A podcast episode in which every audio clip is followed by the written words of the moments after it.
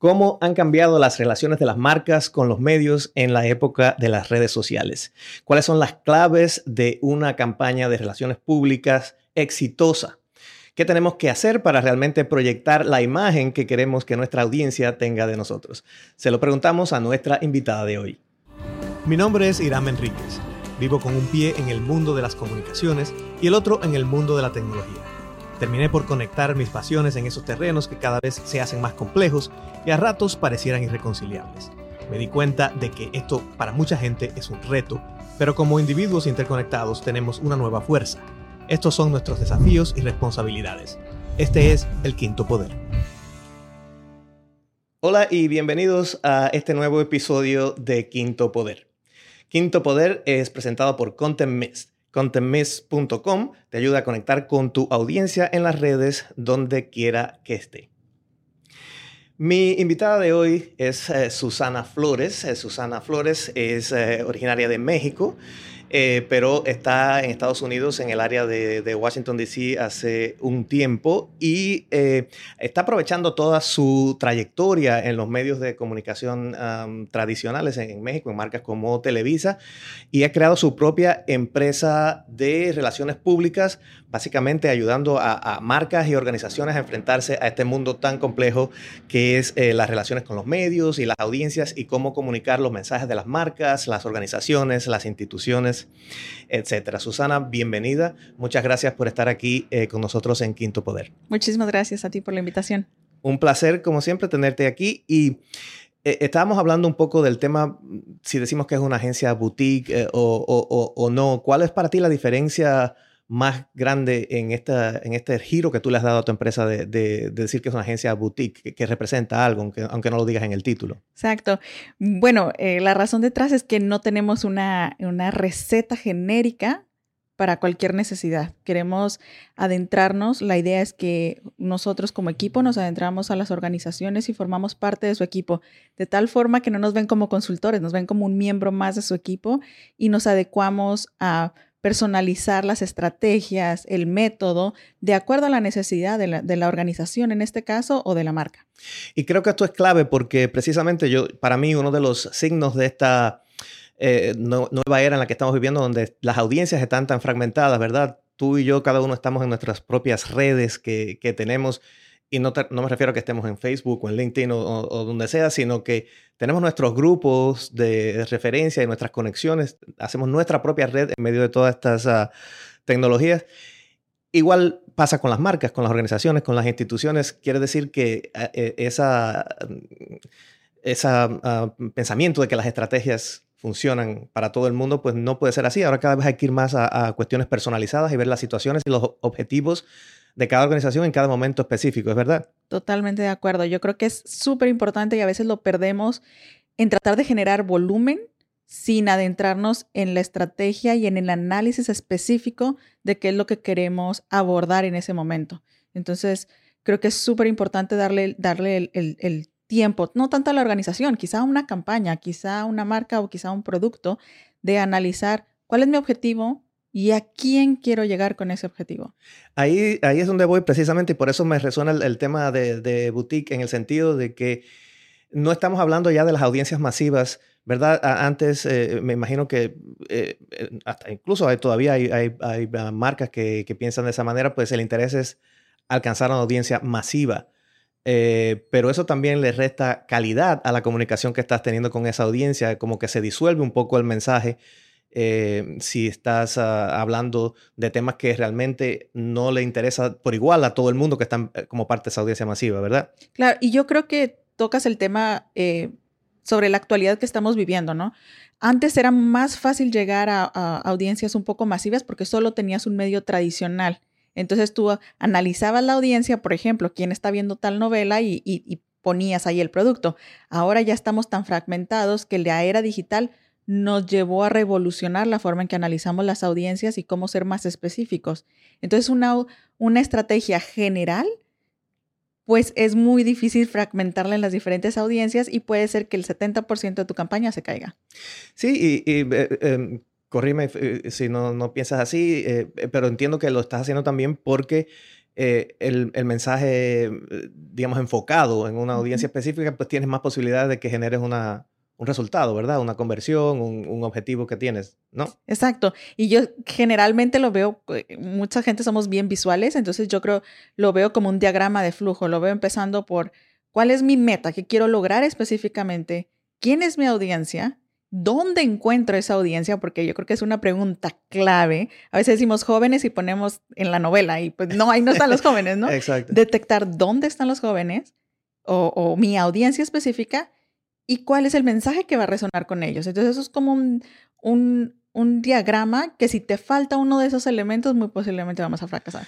Sí, estás, estás ah, hablando un poco también de lo que yo le llamo los cinco pilares de la, de la personalidad digital, que eh, partes son básicamente el propósito que quieres comentar, la plataforma, tu audiencia, dónde está esa audiencia eh, y eh, cuál es el mensaje, tu propuesta de valor y cuál es el, resultado, la acción que quieres tener, porque es la parte, de la otra, eh, que ahora podemos medir mucho mejor cuál es el impacto de todas estas comunicaciones que estamos ah, poniendo ahí afuera para todo el mundo, ¿verdad? Correcto, correcto. Yo creo que esos son los pilares claves. Te falta uno y muy posiblemente no tengamos una campaña exitosa y gastamos recurso humano y recurso económico. Exactamente.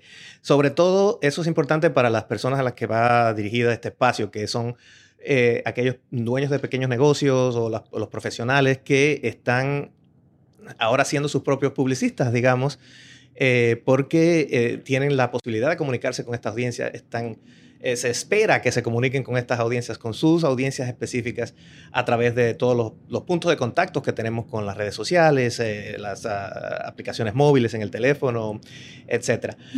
Sí, eh, me parece que has tenido la posibilidad de aprovechar la experiencia del, del medio tradicional, ¿verdad? Porque creo que esa es una de las ventajas que tenemos los comunicadores que venimos de medios tradicionales.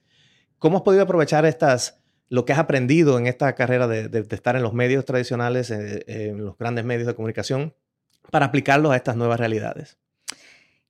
Creo que es un aprendizaje súper rico porque nos damos cuenta, eh, por ejemplo, actualmente yo aquí en DC trabajo con muchas organizaciones eh, sin fines de lucro, non-profits, y a veces la forma en que se lleva comunicación, una forma corporativa, como en este caso medios tradicionales, o empresas más grandes al cómo se lleva en pequeños negocios o non-profits eh, es muy diferente y yo creo que tenemos mucho que aprender del sector privado como el sector público. Es, es impresionante cómo podemos interactuar y lo que podemos aprender. Y si algo me dejó estar en los medios tradicionales es eso, entender quién es tu audiencia, qué le quieres decir, cómo se lo vas a comunicar. Em, a veces nos vamos, eh, si nos vamos al sector público, somos súper técnicos en la forma que queremos mandar un mensaje y el medio tradicional nos ayuda a entender que tenemos que hablarle como si estuviéramos hablando a un joven de 11, 12 años. Eh, tenemos que simplificar nuestro mensaje y entender a quién le estamos hablando, ser muchísimo más estratégico, entender todos los componentes de comunicación, que en este caso, en la actualidad se forma eh, el, el, medio digital, que antes no lo teníamos con tanta fuerza como lo tenemos ahora, pero eh, lo que te deja mucho los medios tradicionales es esta eh, oportunidad de reinventarte constantemente. Y yo creo que tanto en, el sector público como en pequeños negocios nos toca estar reinventando y aprendiendo cómo ser más efectivos a la forma que comunicamos. Hablas de, la posibilidad de, reinventarse y hacer cosas. Eh, también vemos que tenemos la posibilidad de, analizar resultados más fácilmente y cambiar nuestras estrategias. ¿Te ha pasado que, has tenido que hacer eso con, clientes? Constantemente. Y yo creo que es lo rico de aprender y, siempre constantemente es algo que, que, yo se lo comunico a los clientes, ¿no? Que yo a veces me siento rara diciéndole clientes porque soy parte de su equipo y, me, apropio de la campaña y siento que es mía. Em, pero nos, nos da eso rico de estar sabiendo qué está funcionando y qué en cuestión a veces de horas o 24 horas, un día, eh, a diferencia de, de, antes y del medio tradicional que tienes que esperar quizá que pase la primera temporada para saber si pegó o no. Y ahora, bueno, es una combinación, porque incluso si tú tienes algo en medio tradicional, con el componente digital, si lo pones de acuerdo y, y, y, lo coordinas, si lo conectas, claro te, das cuenta. Y un ejemplo, pues yo no soy fanática de Game of Thrones, pero todo el mundo es fanática de Game of Thrones y yo siento que por las redes digitales me entero si la gente está decepcionada o contenta con el capítulo. Entonces es lo rico de poder conectar dos productos. Claro, sí, ese, ese caso es, eh, es, un caso digno de, estudio. Pero creo que la, la, eh, el aprendizaje para nosotros, eh, para la, la, gente que está en con pequeños recursos, digamos, eh, es que no debemos tener miedo de, cambiar el curso que llevamos en una estrategia. Totalmente. Y yo creo que como pequeños negocios, con la gente que me ha tocado trabajar en el área, em, a explotar es una forma de decir, eh, de, de, agotar los recursos que tienes. A muchos les gusta, por ejemplo, eh, ser expertos y estar en, los medios tradicionales. Bueno, ¿cómo haces el cross promotion? ¿Cómo lo publicas también en tus partes digitales, en tus, sitios digitales, para que, para que también te des a conocer no solo en, los medios tradicionales, pero también utilices tus, tus plataformas digitales. Y yo creo que es un, en una estrategia que, que, el beneficio de esto y el beneficio para los que son eh, y para los que somos en este momento em, empresarios pequeños es que ya no teníamos que gastar tanto dinero como teníamos que poner antes comerciales eh, y saber si funcionaban o no. Ahora eh, la era digital nos permite hacer pruebas, pero, em, pero yo creo que es súper importante primero analizar nuestro mercado em, y, entender el mercado. Yo creo que a veces cometemos el error de pensar que en que lo que soñé anoche o la idea que tengo de hacer esta campaña, esta va a pegar. Pero no necesariamente, si no lo, lo tenemos que hacer pensando en tu audiencia, en tu mercado. Y no necesariamente eres tú. Muy posiblemente sí, pero uno tiene que ser más analítico. Eh, y, entender que se me ocurrió un nuevo hashtag y lo voy a poner y todo el mundo me va a seguir, bueno, eso requiere una estrategia, ¿no? Sí, creo que eso es, eh, es, algo clave porque a veces, eh, bueno, hay mucha gente que dice, enamórate del problema, no de la solución, en el sentido de que tu solución, la que tú piensas que es eh, la correcta, es una hipótesis hasta que puedas probarlo realmente en el mercado. En este caso, ¿te gusta hacer pruebas a pequeña escala y después si algo funciona, eh, incrementarlo? Definitivamente, yo creo que ahí es donde deberíamos empezar. Yo creo que hay que empezar a pequeña escala eh, en ver los resultados y de ahí es como una cuestión de apuestas, ¿no? Le vas metiendo más, vas creando otro tipo de contenido que siga. Eh, por ejemplo, un caso bien específico cuando me preguntaba sobre los medios tradicionales. Hace 14 años, cuando yo estaba en Televisa Novelas, se, hacía todo lo que era eh, un estudio de mercado y del, de los personajes pero era una vez a la semana, donde se hacían estos focus groups y se conocía un poco de cuál era la opinión de la gente. Ahora no tienes que esperar una semana. Yéndonos ahora a nuestro propio mercado, a nuestro propio producto, puedes ir haciendo esas pruebas eh, a pequeña escala en la forma digital sin necesidad de gastar muchos recursos, aunque hasta que tú sepas que es efectivo. En esta, en esta ah, manera de tratar con los clientes tan cercana, ¿cuáles son eh, los, los los problemas o las ah, falsas concepciones con las que tienes que luchar más a menudo de parte de los, de los clientes que a lo mejor no tienen esta visión que tú tienes? Em, yo creo que solo hay que explicar el flujo y, y explicar y ser súper claros en cuál puede ser el posible resultado, siempre teniendo en cuenta, y es algo que constantemente hago, escuchar y entender a la persona, a la organización, al empresario cuál es tu meta principal. Y yo creo que de ahí ya empieza el ejercicio para las dos partes, porque muchas veces el empresario o la organización tienen en mente eh, algo que piensan que es una meta, pero no es una, una meta específica que tú puedas cuantificar. Entonces yo creo que este ejercicio empieza con los dos a determinar exactamente cuál es tu meta que podemos cuantificar, que en algún momento tú me vas a decir, ¿cómo fuiste, cómo tú vas a capturar que fuiste exitoso?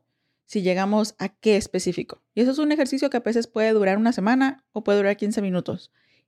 Y entonces ya de ahí empiezas a desarrollar estrategias em, determinando tu audiencia, cómo le vamos a llegar, cuál es el mensaje, cómo vamos a empezar a, probar. Y yo creo que de ahí ganas confianza dentro de las dos partes para empezar a planificar. Ahora, un tema importantísimo y es un tema en el que nos ocupamos nosotros ah, directamente es precisamente la creación de contenido. Yo, yo siempre les vivo diciendo a la gente, cuando estás enfrentándote a tener que mantener una cuenta de redes sociales o que estás teniendo que comunicarte con tu audiencia a través de un newsletter, de un boletín digital por email o mantener un sitio web, realmente necesitas tener contenido y, no contenido genéricamente, sino contenido realmente que esté respondiendo a esas necesidades que has identificado, precisamente como dices tú en la estrategia.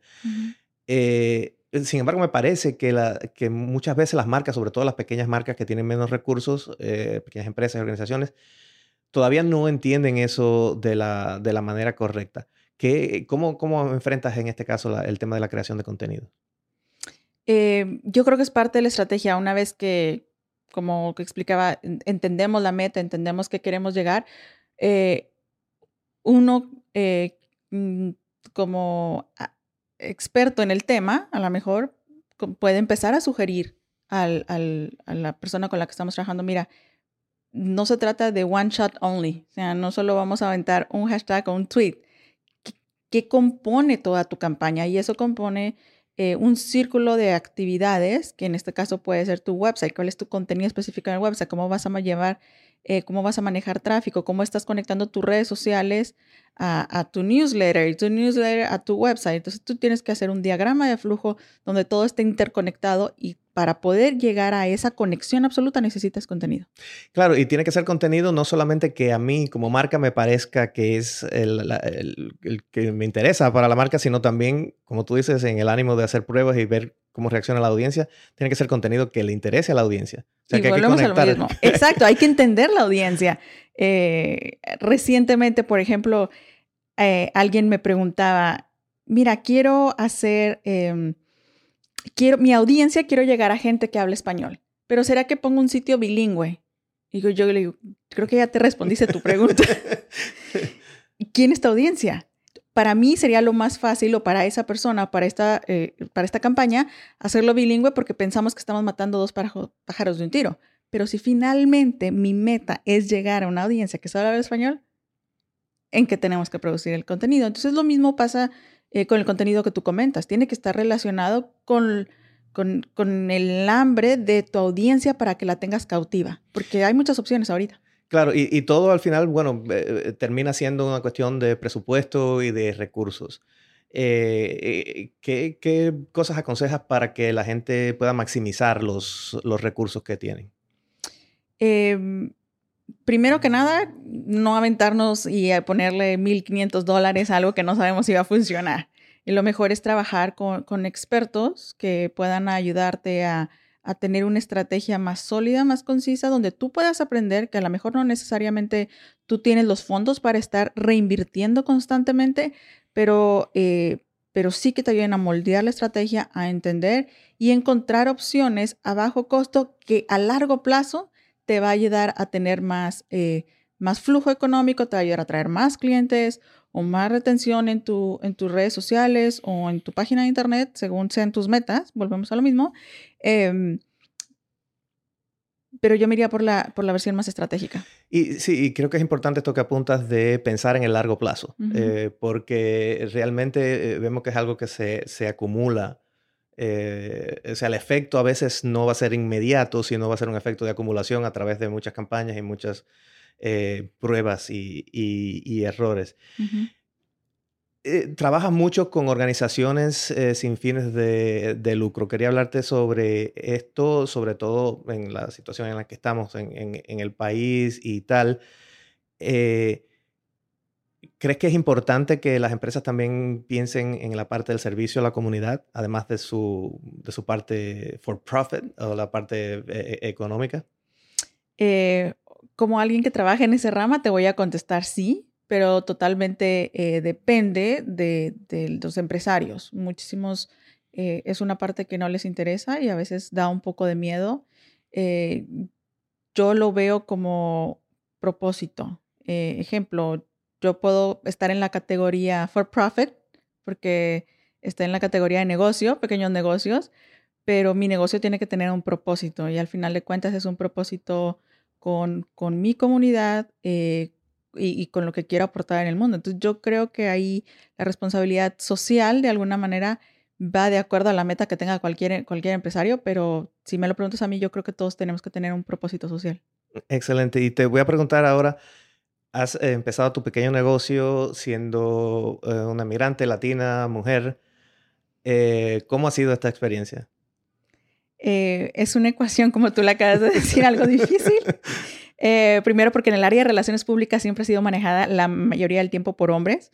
en un país manejado no tanto por minorías en cuestión de relaciones públicas, te afrontas a muchos retos, pero esos retos han sido muy, muy ricos porque te permiten tener em, eh, experiencias un poco más positivas al momento de lograrlo. Por ejemplo, se tienen estos estereotipos de, bueno, no haces relaciones públicas para medios en inglés o, o, los ads en cuestiones digitales, es, solo conoces el mercado latino porque es tu mercado, pero a lo mejor no conoces a las otras minorías. Y yo creo que es lo rico de estar, como diríamos en inglés, proving wrong, que, sí lo podemos hacer y, podemos ir avanzando. Y yo empecé en esta aventura hace tres años pensando que iba a ser seis meses, que iba a ser mi break. Eh, llevamos tres años, el equipo está creciendo y, claro, no todos son mieles, pero, pero nos permite crecer y nos permite ponernos retos y, y a manera independiente es mucho más rico porque nos permite ser más innovadores y, y no solo dejarnos ajustar por, por lo que ya está marcado en papel o por un puesto de trabajo, sino logra ver más allá y, y que la campaña o el negocio que tú, que tú le pones el corazón. Volvemos a, la idea del boutique, ¿no? adentrarnos y tu campaña es mi campaña, mm, vamos a poner los recursos que los dos tenemos para, para llevarla al otro nivel. Excelente, bueno, estamos llegando casi al, al final, pero siempre antes de terminar le, le, pedimos a los invitados que nos den su takeaway, que es la, el, como le llamamos a este segmento, es eh, una frase breve donde, donde resumas un mensaje que le quieres dejar a la, a la audiencia que eh, ve este espacio, que es precisamente eh, este individuo interconectado, que es parte del, del, quinto poder. Exacto, estrategia. Yo creo que esa es mi, mi palabra tenemos que invertir en la estrategia. No solo es cuestión de dinero, es cuestión de tiempo, es cuestión de análisis, entender qué queremos lograr, a quién le vamos a llegar y, cuáles son nuestros mensajes. Yo creo que, tenemos que volver a pensar más estratégicamente. Muchísimas gracias. Ha, sido una conversación muy interesante. Muchas gracias por estar con nosotros y compartir tu experiencia en esta rama. Gracias a ti. Y a ustedes, bueno, hemos llegado al final de este episodio, pero recuerde que nos comunicamos en las redes at Digital Hiram. Así que nos vemos en las redes y nos vemos en el próximo episodio.